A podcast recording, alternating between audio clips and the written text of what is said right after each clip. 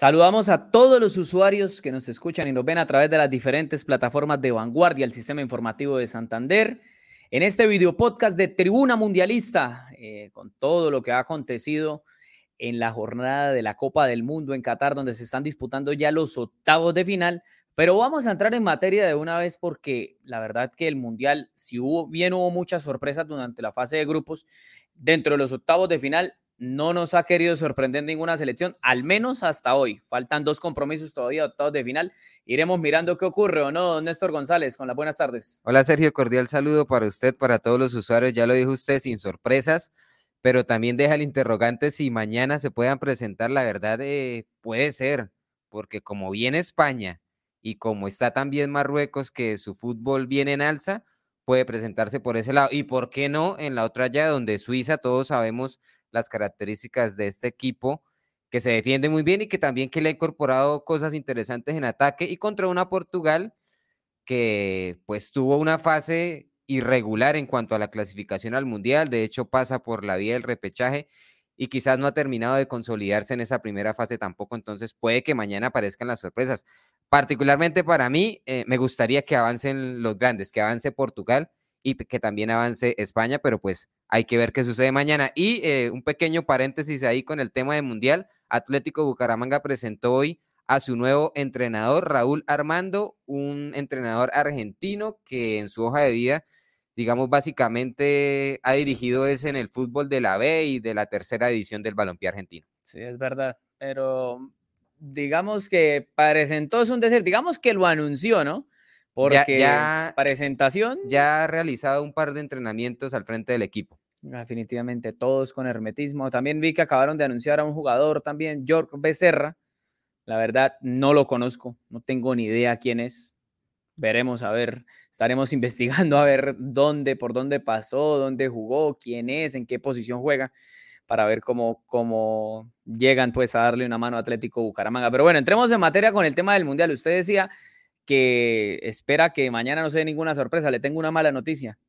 Y es que en todas las ediciones de la Copa del Mundo siempre hay un equipo siempre Hay un mínimo uno, mínimo uno. Y si usted empieza a recapitular, empezamos a recordar, diga usted, el Mundial anterior estuvo Rusia, por ejemplo, en cuartos de final. Eh, antes, en el 2014, estuvo Costa Rica, que la misma Colombia, que se puede decir que fue, sorpresa. sorpresa. 2014 fue sorpresa. En 2014, en el 2010 recuerdo a Paraguay, la Paraguay de del Tacuara Cardoso, que termina perdiendo con España 1-0, si no estoy mal, un gol de Pedro Rodríguez, si no estoy mal, marca el gol, eh, o David Villa, no recuerdo, alguno de ellos dos le marcó el gol, que Casillas le tapó un famoso penal al Tacuara Cardoso, no sé si usted lo recuerda. Sí, señor. Bueno, entonces ahí usted Esa España que sufrió, así como sufrió con Paraguay, también sufrió en la primera fase con Chile. Claro que sí. Tenía que ganar porque venía de la derrota contra Suiza. Sí, estaba obligado a ganarle a Chile y a Honduras. Honduras de Luis Fernando Suárez y la Chile de Marcelo Bielsa. Claro. Sí, grandes equipos que, estuvieron participando en el Mundial del 2010. En el 2006 recuerdo una Ucrania, Ucrania eh, liderada por Chechenko, que logra llegar hasta los cuartos de final de esa competencia. Termina cayendo con Italia, si no estoy mal, en los penales, el campeón. A propósito, entonces se empieza a mirar y casi siempre hay un equipo sorpresa, mínimo uno en cuartos de final. A hoy todavía no ha clasificado ninguna sorpresa porque eh, Países Bajos no es sorpresa, Argentina no es sorpresa, Francia no lo es, Inglaterra tampoco. Eh, Brasil nunca va a ser sorpresa en unos cuartos de final. Croacia, pues es el actual subcampeón del mundo, tampoco es sorpresa.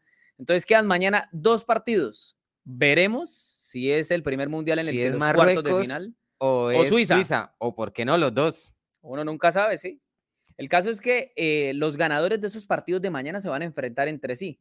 Y los que jugaron hoy, estamos a 5 de diciembre ya, Oiga, ya se vino la, la, fiesta de velitas, ¿no? La quema de velitas y toda la cosa. Ya se viene también, Sergio, nuestra ceremonia del deportista del año. 13 de diciembre. Vanguardia, sí, señor, el 13 de diciembre. Allí estaremos premiando eh, varias categorías, entre ellas deporte paralímpico, deportista profesional, deportista revelación, el vida y obra. Así que también muy conectados a nuestras diferentes plataformas, porque allí estaremos eh, día a día publicando a los nominados en cada una de las categorías del deportista del año, una ceremonia que ya es lógicamente tradición acá en nuestra casa periodística. Sí, la pregunta para usted y por supuesto también para los usuarios es, eh, ¿cree que en los de mañana va a haber alguna sorpresa? Hermano, yo, yo la verdad creería que sí, creería que sí por lo que le explicaba. Es que esta España viene con un fútbol bastante irregular. Por momentos parece que es candidata al título porque agarran ese balón y es un... No lo sueltan. Sí, no la sueltan, es muy difícil recuperarle. Pero por momentos deja unas dudas en materia defensiva, principalmente cuando los rivales van y lo presionan y le recuperan en zona alta. Entonces creo que Marruecos en su grupo también dio un golpe interesante sobre la mesa. Tiene jugadores que se destacan en, en varios de los principales clubes del, del balompié internacional y por el lado de Suiza, Portugal me parece que es un equipo, es un partido bastante apretado, dos elencos con, con sus argumentos, con sus armas, y Suiza que me parece que viene muy bien en su proceso, en tanto en materia defensiva como en el fútbol que le empieza a imprimir en, en producción futbolística en el frente de ataque. Mm, yo creería que la sorpresa puede estar quizás por el lado de Suiza. Yo dudo mucho que España vaya a caer ante Marruecos. Si bien Marruecos es un buen equipo, mm, por ahí complicó en la primera ronda. Que ver si esta España le sucede lo que en su momento, por ejemplo, Argentina, ¿no? Que recibió ese masazo en la primera fecha y se recuperó. Fue como, oiga, despierte que esto no va a ser ganar de camiseta. Ya recibió ese masazo el equipo español por, por los japoneses. Vamos a ver cómo reacciona. Lo que pasa es que ese partido tiene, una lectura diferente por el contexto en el que sea. Digamos que España llegó, entre comillas, relajada, no clasificada, pero fíjese usted que usted compara la nómina que jugó contra Alemania y contra Costa Rica, y Luis Enrique hizo varios cambios en la defensa central, le dio ingreso a Pau Torres en lugar de Aymerit Laporte, eh, en la zona del ataque los cambió a todos. Entonces, uno dice, si era la España titular, la que terminó cayendo ante Japón, claro, después cuando la situación se complicó y por unos minutos estuvieron eliminados, eh, Luis Enrique mandó toda la carne al asador de una vez y dijo, no, tenemos que empatar a como de lugar. Como dijo una vez Sergio Ramos, eh, cuando le preguntaron cómo frenar a Leonel Messi, dijo por lo civil o lo criminal. Entonces, así le tocó ese día a España, ¿no? Como sea, tenía que buscar un gol, no lo encontró, pero Alemania le terminó dando la mano. Yo creo que España se va a levantar, Néstor. A España me parece que lo puede complicar Marruecos si, digamos, especula con el resultado. Es decir, cuando a España un equipo se le para con esas dos líneas de cuatro muy ferras en defensa o incluso le suma a cinco defensores, lo complican más porque se le hace muy difícil superar esas ferras defensas. Si Marruecos de pronto se abre un poquito, sale a buscar, eso creo que le puede, le puede favorecer a, al equipo español encontrar más espacios de maniobra. No sé si usted ha notado lo que yo he visto, no sé si me estoy equivocando, o al menos es lo que yo tengo eh, sobre el Mundial y es que la mayoría de equipos está jugando a no perder y por, por momentos se está perdiendo mucho espectáculo, eh, a diferencia de Brasil, que hoy salió y le pegó un baile tremendo a Corea del Sur, ya iba ganando 4-0 en los primeros 45, pero la gran mayoría de equipos, y creo que muchos de los que han sido sorpresas, lo han hecho trabajando así. Fíjese, Japón se defiende muy bien, corren muchísimo. Bueno, Japón se despidió hoy, pero desde los penales. Eh, el caso de Marruecos también es similar. Son selecciones que se meten muy atrás, aguantan lo que pueden, no arriesgan mucho. Usted ve, y hoy, hoy lo estábamos viendo precisamente en el partido con Croacia. En su momento, a un toque. Países Bajos lo hizo así. Claro. Ya los últimos encuentros de Países Bajos me parece que sí ha mostrado ofensivamente una producción mayor, pero recuerde esos primeros encuentros, incluso contra Ecuador, era un equipo que especulaba mucho. Yo veo eso también, Sergio, eh, básicamente en los primeros minutos de los encuentros. Vea que Argentina por momento le pasó con Australia, que como que ninguno intentaba asumir el protagonismo, a la misma Francia.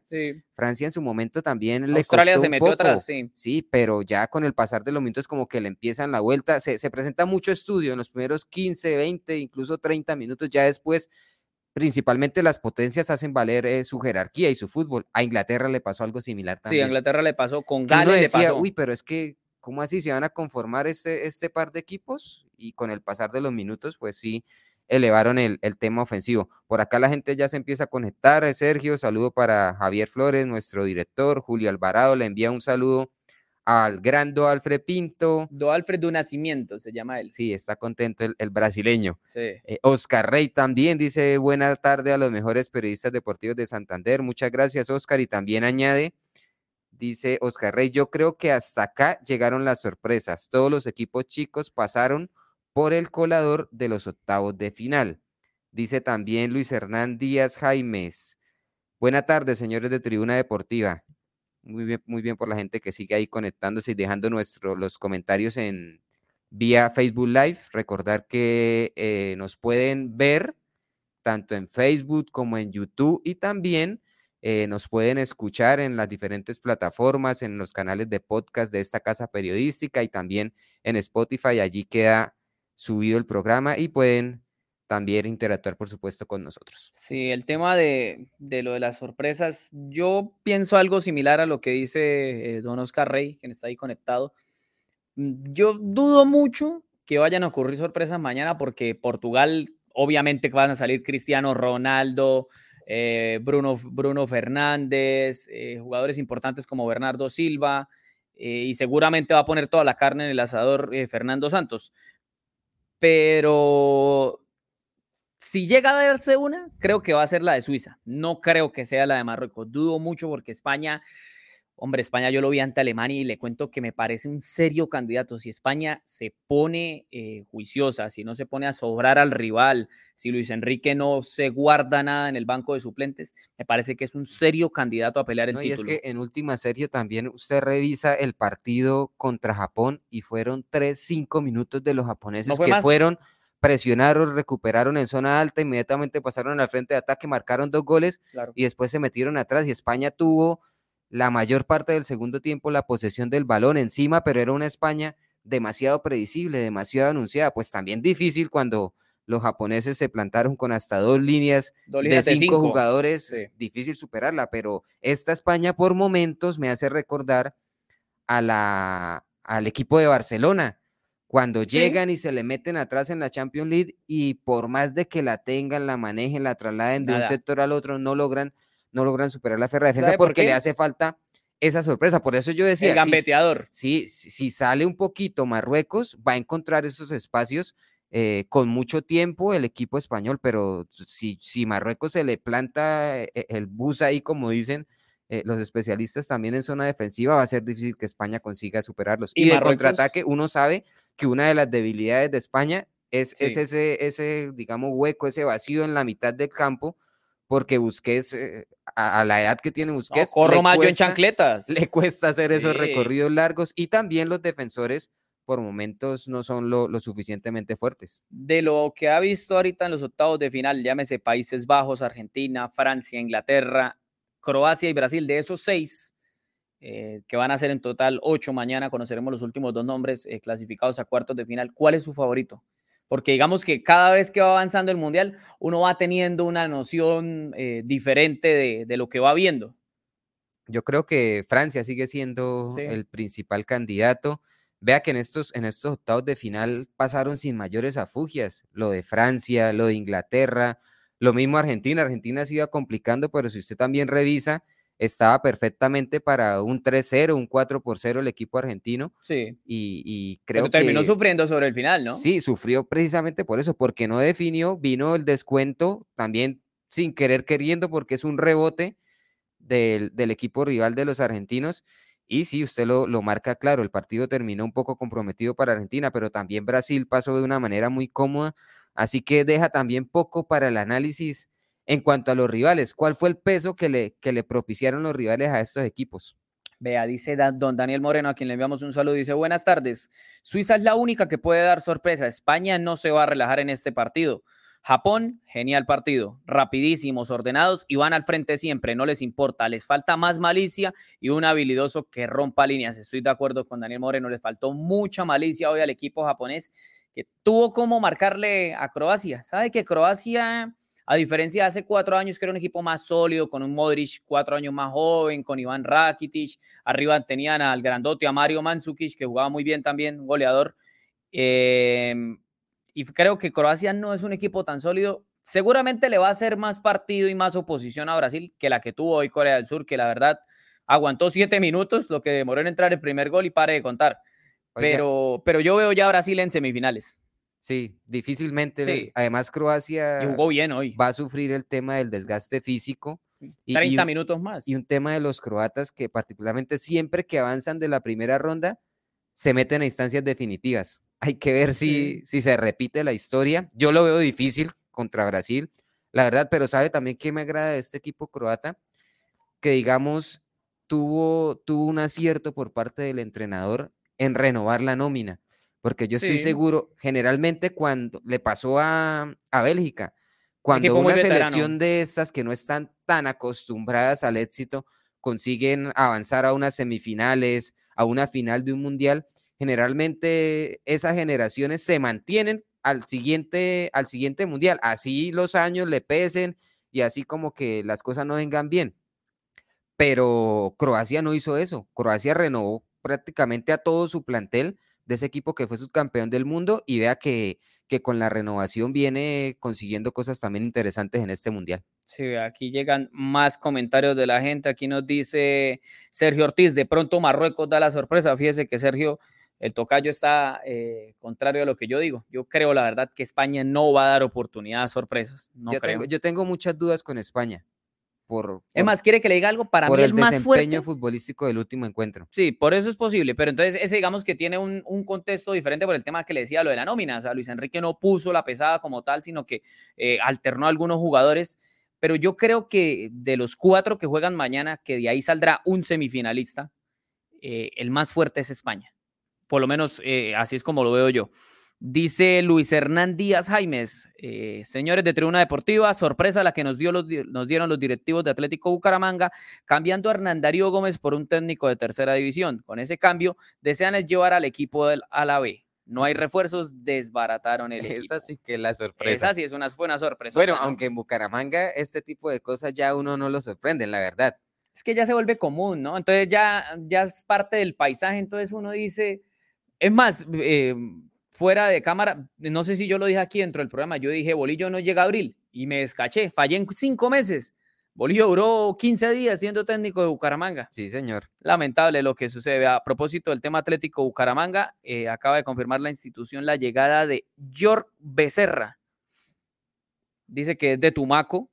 Lo acaban de anunciar ahí en Instagram el equipo santanderiano. Ya vamos a hablar obviamente de, de lo que está ocurriendo con Atlético Bucaramanga, porque hoy se entrenaron en la Universidad Industrial de Santander. Con su nuevo entrenador, Raúl Armando, el argentino, pero sí, ya usted lo dice, vamos a, tocar un poquito el tema más adelante. Sí. Y Sergio, con relación a las llaves que ya se han definido, ¿cómo, cómo ve el camino de cara a las semifinales? Iniciemos con, con la, la primera, la de Países Bajos, Argentina. Como yo sé que su corazoncito ahí es más gaucho que, que, otra cosa, pero. ¿Quiere que le diga algo? Yo no veo tan fuerte a Países Bajos porque lo vi en el partido ante Ecuador.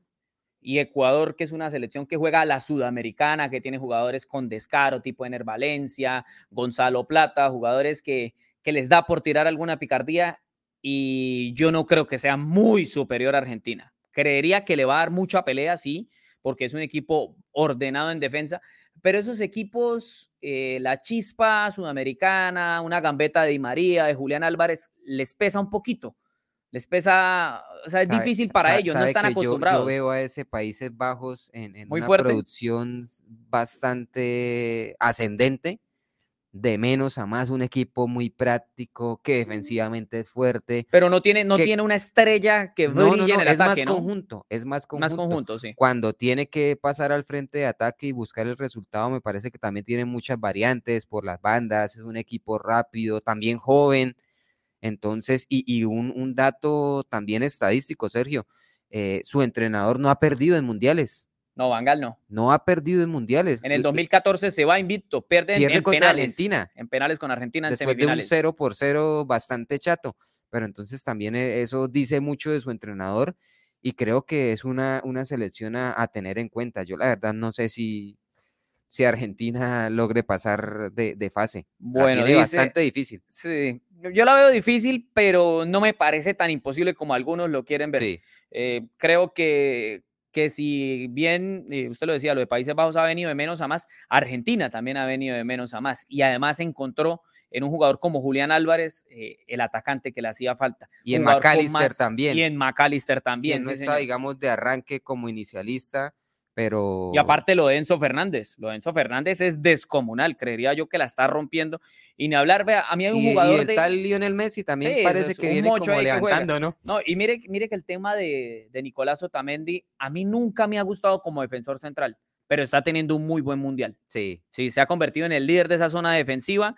Aparte ese Rodrigo de Paul, no sé si vio usted el partido, tuvo la posibilidad ha de ver el del sábado, jugó muy también bien. ha levantado bastante. Jugó muy bien. Además, el segundo gol surge de, de ese ímpetu, de esas ganas de ir a buscar. ¿No vio cómo recorrió 100 metros en 15 segundos? Fue impresionante el pique que metió. Terminan yendo a presionar al arquero, a Ryan, el arquero australiano, y Julián Álvarez roba la pelota y termina en el segundo de Argentina. Por ese, por ese lado del cuadro, Sergio, está Argentina, que enfrenta a Países Bajos, y también está la llave que se dio a conocer hoy, la de Brasil contra. Croacia. En parte ya lo veníamos anunciando, creeríamos y, y coincidimos en que Brasil no debería tener mayores problemas. Sí, lógicamente, no se puede confiar, pero, pero en líneas generales es equipo. más equipo, Sí. el equipo brasileño que Croacia. Mientras que por el otro lado del cuadro, eh, esta, muchos ya la anuncian como una final adelantada, el partido entre Inglaterra Y y, Francia. Francia. Dos equipos similares, muy fuertes ofensivamente, mucha nómina. con muchas variantes, Sí. Pero me parece que se desequilibra un poquito la llave el tema de, de la defensa. Yo confío mucho más en la defensa francesa que en esa defensa de Inglaterra. Lo que pasa es que Harry Maguire, hermano, uy, no, hubieran llevado mejor a Tardelis Peña, ¿verdad? Es muy flojito lo de Harry Maguire. Vea, Pero saludamos. usted ahí cree que, digamos, en- entre, sabemos que son dos equipos grandes, Yo tengo el campeones del mundo, pero, pero podría sonar sorpresa si pasa a Inglaterra. No, no, no me parecería sorpresa. Inglaterra tiene un buen equipo. Además, fue semifinalista en el Mundial anterior. Lo que pasa es que Inglaterra me parece que tiene un técnico cobarde, ¿sabe? Gareth Southway. Me parece que es. eh, se guarda mucho, eh, renuncia a veces a atacar, a veces se muere de hambre con la nevera llena. Se- fíjese que en el partido de ayer. Sterling, Sterling sentado. Marcus Rashford, el atacante del Manchester United, que hizo goles en el último partido ante. Le ganaron en el último a Irán. si no, Irán le ganaron primero, luego empataron con Estados Unidos, le ganaron a Gales y hizo goles y lo sentó. Entonces, si uno dice, hermano, ¿cómo funciona la lógica de un técnico? ¿Necesitan ser tercos y cuántas fotos para el carnet? No, Sí. es que es- esas son cosas que uno no entiende. En cambio, Didier Deschamps sí tiene esa diferencia. Él arriesga, sale con jugadores a proponer. Además que Mbappé, hermano, está volando. Es un crack ese muchacho. Oiga, Lleva ¿cómo- cómo- nueve goles en ¿cómo- con 23 cómo años. detener a Mbappé? Se ¿Cómo puede a Mbappé? porque, sí, porque es que lo hace ver tan fácil Sí. Mbappé, lo hace ver súper fácil. La rutina de lo que parece simple, pero es muy complicado de hacer. Eso es lo que pasaba con jugadores como Iniesta, como Riquelme, el mismo Messi, eh, Neymar. Son jugadores que hacen ver las cosas sencillas, pero en realidad son muy complicadas de hacerlas. Pero ellos tienen un talento impresionante que para ellos es algo cotidiano. ¿sí? Entonces uno ya se empieza a acostumbrar a hacerlo. Entonces, vea, vamos a saludar a eh, Edua Gutiérrez, que nos ve, dice, finalistas Argentina y España, es mi opinión. Se podría dar esa final. Eh, Adriana Torres dice, España, mucho toque-toque, debe mejorar la estrategia y dar un buen fútbol como estamos acostumbrados. José Carlos Sinoco dice, España siendo el país más joven del Mundial puede sufrir un poco de la inocencia y la ansiedad de salir a imponer y querer ganar en los primeros minutos. Eso tiene razón. Y siendo Marruecos un país tan físico y táctico, eh, puede ganar de estrategia. Partido con tinte político, por otro lado, eso es verdad. Saludamos también a Beto Dan que dice, final del Mundial Argentina versus Inglaterra. Sería una cosa hermosa ver un partido de esos, Con hermano. el tinte histórico también entre estos dos países, ¿no? Es que ya, ya ahí, cuando ya quedan los grandes, se empiezan a ver muchas rivalidades. Entonces podemos ver un Brasil-Argentina en unas semifinales y por el otro lado podríamos ver, diga usted, un Francia-España un Francia-Portugal un Inglaterra-España. Son en partidos que tienen demasiada historia y que obviamente nos estamos aquí eh, sobando las manitas esperando que ojalá clasifiquen todos los grandes para que se saquen chispas en los cuartos de final. Oiga, antes de ir con el tema de Bucaramanga, eh, dos daticos que estuve por ahí mirando. El tema de Portugal, siempre que clasificó primero de su grupo en un mundial, llegó a semifinales.